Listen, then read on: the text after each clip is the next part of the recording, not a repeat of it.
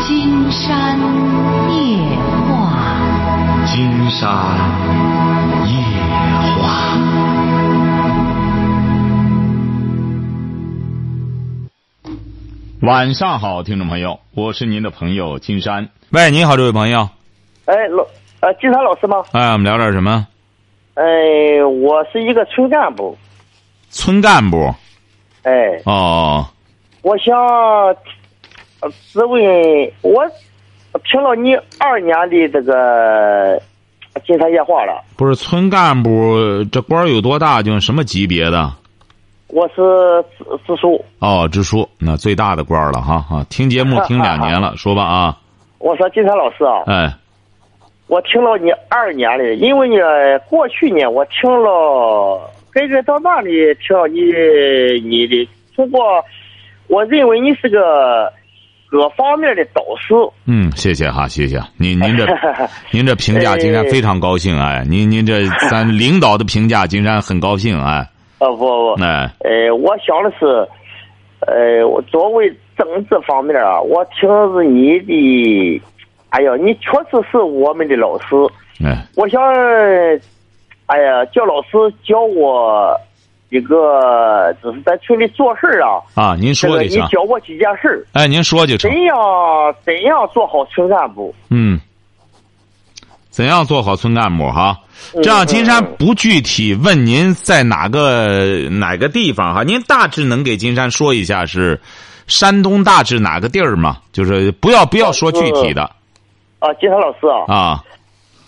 我是库区库区是山东的还是哪里的？山东的，啊，山东的库区，嗯就水库地区嘛。嗯，水库，哦，就是说您指的这个，您比如说这位朋友，您指的这个怎么做好村干部是指的哪方面呢？您比如说，您这个村现在是缺钱呀，还是缺什么，还是怎么着呢？您村支书，反正您一把手说了算。您是指的是在这个开发方面的困惑，还是和这个百姓这个沟通方面的问题呢？哎呀，我现在就说我从零七年我就干支部书记，嗯。怎样叫村民才能理解你？嗯我想的是，金山老师，嗯，嗯就是嘛呢，村民理解你的时候，你的家，你个人的家庭不理解你，嗯这个家庭理解你的时候呢，村民不理解你。嗯我想这个问题呢，我想现在这些对我自己呢也不信任了，谁对您也不信任啊？我自己对我自己都不信任了，为什么呢？我都不知道这个村民不理解我好啊，还是家庭不理解我好？嗯，您指的这个问题是这样，这位朋友，您得具体一点，因为村民不理解是指的什么意思啊？就是说，你一心为村民干事儿，但是嗯村民并不理解你，嗯，是这个意思吗？是啊，啊、家人不理解你是怎么着？家人就觉得您整天在村里干是有想法的，嗯，是不是啊？是啊，家里是觉得你有想法，是对女人有想法，还是对什么有想法？对我人有想法。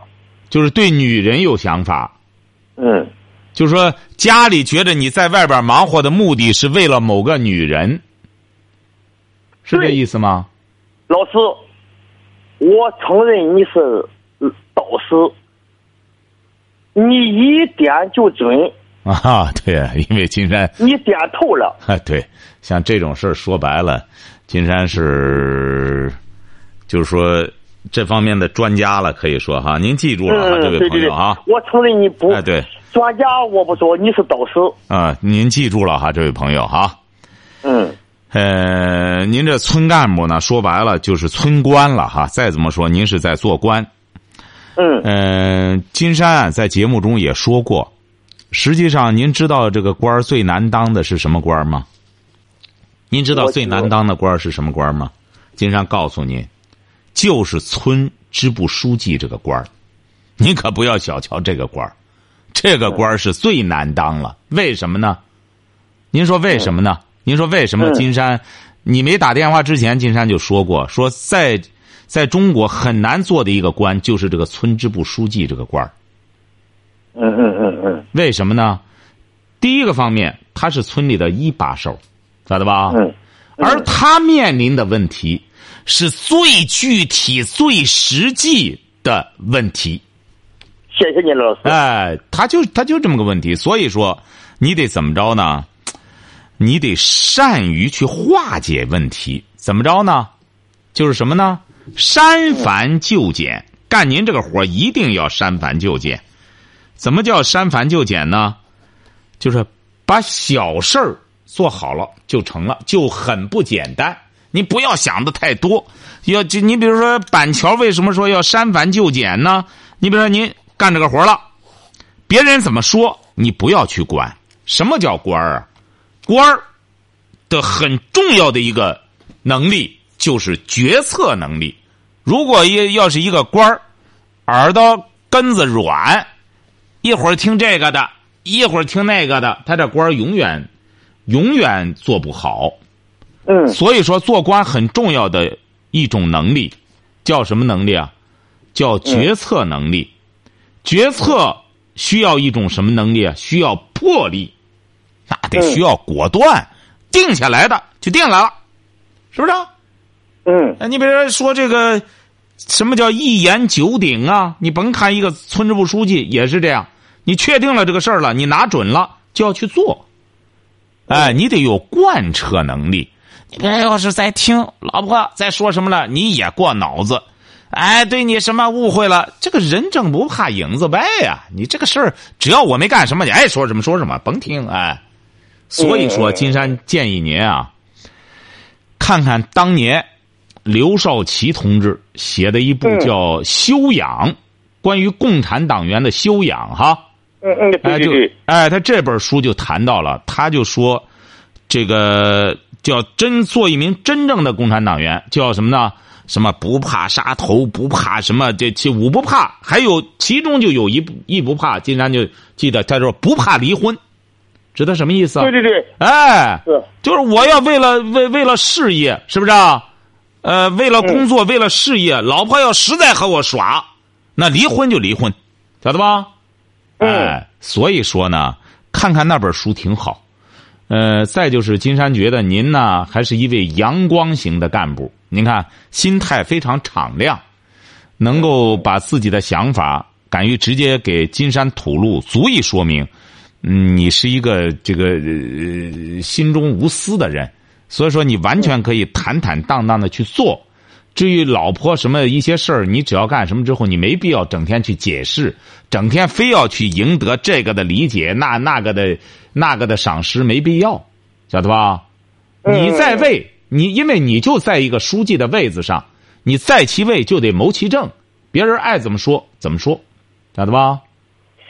金山老师啊，嗯，说有一个问题，说，作为我们这个村，嗯我是当这个村干部是最长的一个村干部，嗯也就是说，这个俺村里自从这个呃我们是移民村，去待了这个呃，我们移民回来回到老家以后啊，嗯，我今年干了十八年了。吼，你干村支书干十八年了哎不，村干部干了十八年了，从零七年开始干支部书记。哦，呃，为就是说，自从我干了村干部以后，我的家属他对我的怀疑最大，嗯他都说，只要当村干部的人没有好人。哎，刚才金呃金山老师你说到了这个，哎，谈到女人这点儿上，呃，这个问题上，嗯我根本把女人，我把她们当老虎，嗯哎，我从不接近女人。除了工作方面的事以外，我从不接近女人。嗯为什么？给我老给我家属啊，我们经常的三天两日的干仗。我曾经检讨过我自己，嗯跟老婆没有沟通好，没有沟通好，嗯他不理解我，也许有多呃，金老师不被你说，我说可能性生活这边儿这方面啊也有关系。嗯我确确实实啊，我考虑的事儿比较多，嗯性生活方面的事儿呢，可能我有病了吧？嗯，不会的。您多大岁数？您多大岁数啊？五十七了，五十七，还行，还行，但还是行心呢理心理压力太大了不好，心理压力太我的大之后啊，嗯，我的思想压力太大，对你不能这样。金山觉得，啊实际上您知道您爱人为什么老怀疑这方面吗？就是一方嗯面他很在乎你，晓得吧？他生怕失去你，这一点你能理解吧？哎，他生怕失去你，生怕你嗯我和能别人理解好上他去年啊，啊他。起诉了，他起诉要干嘛？啊离婚啊，您您您爱人多大岁数了？我比他大两岁，他也五十五了哈。五十五了，你几个孩子啊？你们？我们两个孩子，一儿一女，嗯，没事儿，他起诉也是都更年期了，他有的时候这个性情啊，有些什么你得多安抚，晓得吧？你得多安抚。您说您这当着村干部，也都到这岁数了，再闹离婚的，对你这形象也不好，影响你的形象，晓得吧？对。所以说你不要他介意。到他说他他起诉的原因是这个感情不和，啊他都没批我这个，有时说当上村干部以后啊，跟某某女人，哦，哎、他都没呃待到这个起诉的那个点上呢，他没有说这个我跟某某女人，法院立案了吗？法院通知我了，法院通知你到庭啊？呃，叫我到庭，哦，我跟他说，呃我跟法庭上说的，你作为一个法院，我是一个共产党员，嗯，没关系妻啊。子不理解我，不是您听你着，这法位朋友院你应该理解我。不不不不，您听着哈，人家法院、不是人家法院，老百姓告他就得立案，特别是婚姻的案子，他本身有法可依的，他不立案他违法，所以说这个不存在法律面前人人平等，不存在党员或者群众，所以说嗯您要记住了哈，您可以这样。哎，嗯你你爱人呐、无非给你施加点压力。这个法院，你什么时候到庭啊？啊呃，这是去年的事儿，啊，没事儿你不同意离婚，他就不判。我不同意离婚，法院给我来呃电话说，他说道义同志啊，你不用害怕，啊，呃，因为我们法庭也在我们城那个我们这个城跟前儿，啊，哎、他们也会调查，就是说通过多方面的是调查，啊，一得一调查对我您得，您作风正派是不是啊？做一定我的本性，就是对我的什么嗯都一一给我解释了。嗯呃，他说道一总，你放心，呃，金山老师，你刚才说的很对，就是你妻子太在乎你了，嗯，对，他就怕的是失去你。对，我检讨过自己，金老师，嗯，主要是跟妻子的沟通太少。关爱也少。你也说了，工作压力大的，居然对，居然连兴趣都没了，是不是啊？一点，哎呀，金山老师真的，对，您不能这样，您不能这样。金山觉得听着您的声音，这个人呢，你是一个挺浪漫的人，也是一个，也哎你是一说个的很对，金山老师。哎，也是个性情中人。你不能说我为了工作，我这些兴趣都没了，不行。本来五十来岁儿正当年的壮年，该说白了，两口子该亲热的时候就得亲热。你不亲热他，你老婆就认为你你有别的想法，他自然就会多想，晓得吧？在这一方面呢，也得去做，该该做的都得做，包括做爱都得做，晓得吧？嗯，哎嗯你不能光做工作，我光做工作，我不做爱那不行，你也得做工作，也得做爱，晓得吧？这都是你的任务。嗯对，哎，是所以说以后啊，生活的轻松点儿说白了，两个人呢，夫妻之间，呃，细细一下，有助于调节你的心情，这是最好的减压方式。像您这样说白了，这累成这样还行吗？是不是啊？哎，记住了哈，爱人要有什么问题呢？他可以给金山打电话，金山也可以和他沟通一下，嗯好不好？他金山老师啊，哎，他出门子了，楚梅子，你别管他，他啊因到为。了，他是他去了我儿子那里去了。啊，因为您爱人啊，这就算不错了。这个女人啊，到了五十五六岁啊，她更年期了，她这个情绪啊，呃，波动比较大，晓得吧？你这时候要充分的理解她。你两个人都是原配吧？原配，是啊，不容易哦啊。哎我从小就在一块儿。是啊，再往后就是伴儿了。所以说，你得你得了解他的生理特点。这个人啊，再怎么说啊，没法超越一种生理特点呀。到什么岁数，他就会出现一些什么现象，尤其是对女性而言，她到了这个快六十岁的时候啊，这快已经这更年期了，情绪暴躁、烦躁，哎这这容易易怒。哎，你这些东西啊，你都得去理解，好不好？嗯嗯只有理我解老知道才容易化金解。山老师啊，哎。你那个，呃，我我家属呢，他头几天他去天津，呃，去孩子那里去这个去了。啊，你得让他听金山的节目，这哎他个是最、哎，我们两口子天天听，他哦。听他听他的，我听我的，哈哈哈哈我们一个人一个收呃收音机。哈哈！这是我呢，他想给你打电呃打过电话，嗯，不过呢，他他这个守着我呢，他不好意思打；是我守着他呢，我也不好意思打。嗯，金山觉得这位先生，你是一位非常勇敢的、勇敢的男人吧，而可以说是一个男子汉。你看，你一方面敢于袒露自己的胸怀，不藏着嗯掖着，心怀嗯坦荡。金山觉得您得这样，您最重要的问题就是还是再重复一下刚才那个问题，夫妻之间，金山也感觉到你也很在乎您的妻子，你也很爱她。这真嗯是青梅竹马，两小无猜哈。呃嗯嗯嗯嗯呃，婚姻能走到现在，而且是你呢能够做坑村干部做这么多年，应该说你的人生还是很成功的。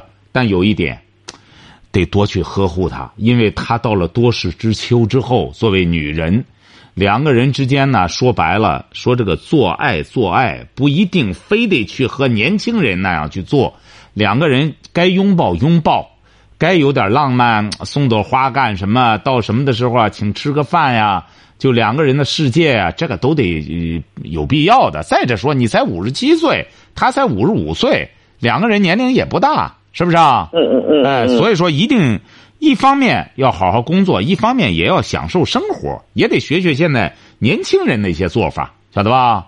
嗯嗯嗯，哎，这样调节一下，好不好？呃，好金嘞山老师啊，哎，呃，我就是我们这个村家比较偏僻一点儿，啊，没关系我呃偏僻说白了更好啊我当时那个夜话的时候啊，啊我呃我倒是听给我的村民啊，啊，为啥推荐了这个节目？对，应该让村民我听。说，你们夫妻也好，家庭什么样的问题也好，你们九点半必须听听金山夜话，你看您不真，不图什么的，你们图个长见识，嗯呃，进你们要求进步，嗯就得听金山夜话。嗯嗯呃，我呃金山老师啊，我想叫你给我出个点子。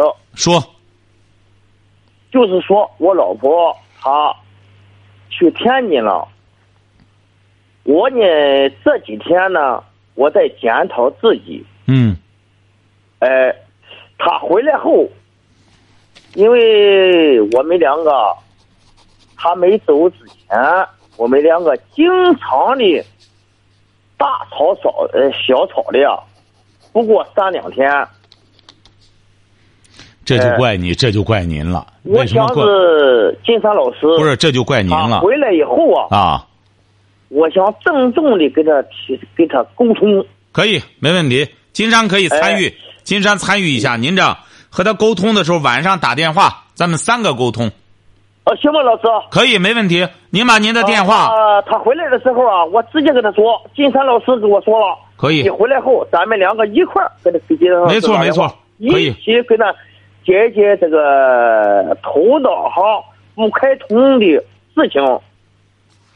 哎，您您知道为什么金山要一定要配合您的工作吗？金山觉得，您这村里能够由您这么一位阳光的村支部书记，也是村民的幸福，晓得吧？金山觉得真是不错，像您这样的村书记，这么坦白、这么坦荡的村书记，难能可贵。金山觉得书记就该是这样，坦坦荡荡。所以说，嗯您放心，金山一定要配合做您爱人的工作，两个人好好的在一起生活，好不好？好好哎，好，好的，祝祝您幸福哈谢！谢你了哈。哎，好的，好，祝您幸福。喂，您好，这位朋友，哎喂，你好，金山老师，你好。呃，我先自我介绍一下，我是山东一个地方学校的普通本科学生，然后啊今年大三，打算考研。啊、呃，我选择了呃定我定了几个呃就是分阶段定的，一个是一线城市，再就是二线城市。然后定二线城市的时候，我定了一个二幺幺学校，因为我是二本嘛，也不敢定太高了。嗯但是心里其实挺像呃挺想到一线城市去的。但是如果定一线城市的目标院校的话，我觉得应该是嗯非二幺幺非九八五那种，就是呃也也怕自己到时候失败。呃，我现在定的那个内陆城市的，就是华中那边的，看了那个题，觉得还行。如果说今年那个题也是这个大体思路的话，我觉得挺有把握的。呃，如果说报北京或上海的那种普通院校的话，呃，就是学校档次上可能不如，呃，这个内陆现在打算的这个学校，所以说我现在选择就比较纠结，想请金夏老师给点中肯建议。啊，可以。金山是嗯觉得现在吧，嗯哎呀，金山觉得啊，有些学校啊，啊确实地域很重要。您要说这个这个学校好，他待的这个地域不行的话，金山啊觉得这个学校也不一定能怎么着了。所以说，金山觉得您要是能够呃到北京、到上海读书的话，啊比到所谓的您说的那种什么学校好，在什么三线、在在二线、三线城市里边要好得多。为什么这样呢？金山为什么这样讲？嗯您看，从一些大学的发展就可以看得出来，这个大学所在位置是非常重要的，嗯晓得吧？您比如说吧，就像山东的山大，山大在过去在中国的这个地位是很高的，晓得吧？嗯哎呦，山大过去它这个文史类、文史哲这一方面，那在全国都数得着的。一听 一提山大，包括他这些教授、这些知名人士，那是不得了的。你看，通过这些年发展下来之后，反而是是不是啊？你们反而是大家提起来之后，还是哪里的学校？还是北京、上海，包括广州这几年，这个这个学校上的也挺猛，连浙大你看现在是不是啊？啊，都对排名都都都好。上次一说浙大怎么还排在，好像是谁说的？金山也搞不清楚是不是真的，说还排在山大前面。哎呦，金山就觉得不理解了。你看，呃，就是说怎么着呢？地域很重要。嗯你比如说，你要在北京读书，你比如说，嗯金山是觉得在北京读书那段时间收获非常大。为什么呢？您在北京读书，你可以北京的可以和北京的很多相关的学校的同学都有来往，晓得吧？嗯嗯他们有些什么样的讲座，你也可以去听，那个眼界是不一样的。哦哎，你光在这个学，现在这个学问也不是憋到学校里搞这个的时候，也也也不适合这样。所以说，开眼界、见世面，这个思路、思维超前，这是至关重要的。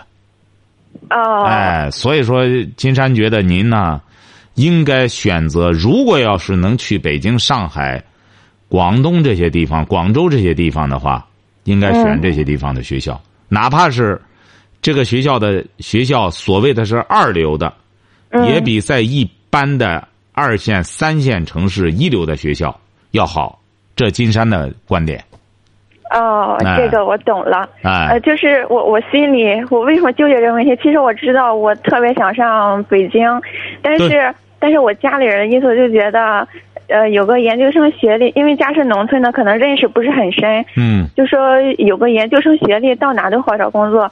可是我我我还是觉得去大城市比较好，所以说就想，呃，请金山老师给了点建对，议。因为你也不能怪你家里，因为你家里的起点，他还是农村的那个起点，他不嗯懂这个，所以说你呢，可以参考他们的，但绝对不能依着他们那个思，他们那个视野走，晓得吧？他们仅仅是满足于，你看我闺女已经研究生了，我给村里都有个解释了，那不行，你现在已经到这个台阶上了，有了这个视野了，人就要往高处走，晓得吧？越走，你越往高里走了，说白了。你的是你的选择面儿才更越宽，晓得吧？哦，你别这人要到月球上去之后，说白了，在那，在那开发的话，没有人和他争，是不是 啊？你盖大楼盖什么，谁管你？哪哪全世界哪个国家能上月球上去盖个房子什么的？您放心，没人和他争，你他不受任何的什么限制，是不是啊？嗯，所以说，人越往高处走了，空间越大，好不好哎哦？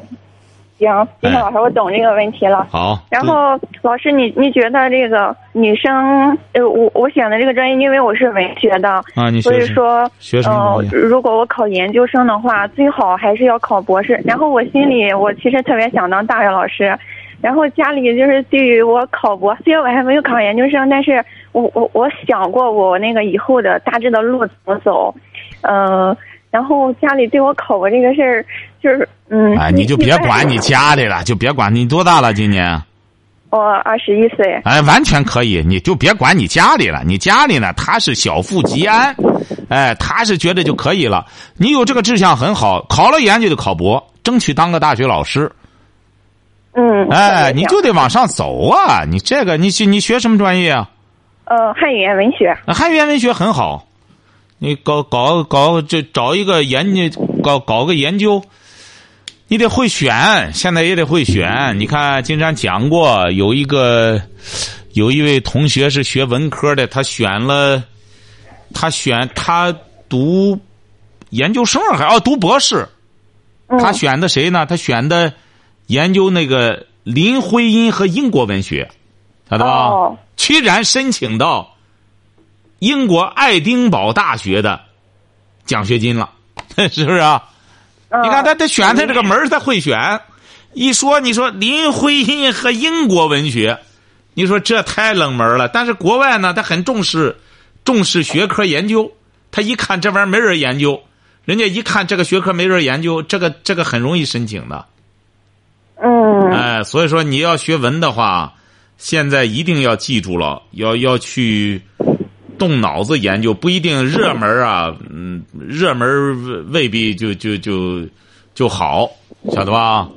嗯，哎，那今天老师说到这儿了，我选的是语言学和英语言学，你觉得这个专业怎么样？啊什么语言语学言学和和应用语言学应用语言学？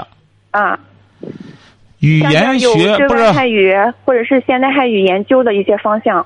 语言学和应用语言学，您您解释一下什么意思呢？这个是呃，这是研究现代汉语语法，哦呃，还还有另一个分支是对外汉语或者是汉语史的研究，就是嗯。这三个也方向。挺也也也挺冷门儿您这个倒是当老师，金山觉得可能行。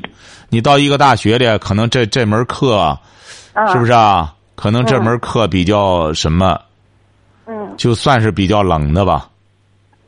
所以说，你要啊研究这个之后的话，有可能对你找工作有好处，是不是啊？再就你读啊博的时候未必研究这个了，是不是啊？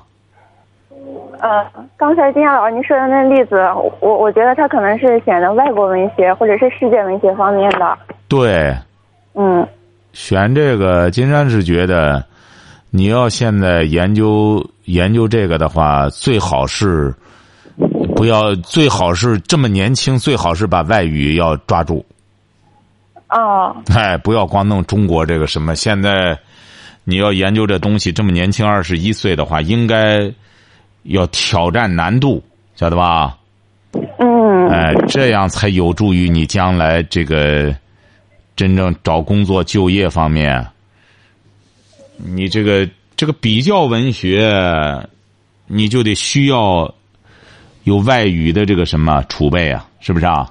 对，得哎读得懂中外名著。对，所以说金山建议您呢，不要不要回避这个话题，就是还是要把这个外语这一方面，尽管是学汉语言文学，外语嗯一定要把它拿住，好不好？啊，好，哎，谢谢老师。好的，祝你成功。好，今天晚上金山就和朋友们聊到这儿。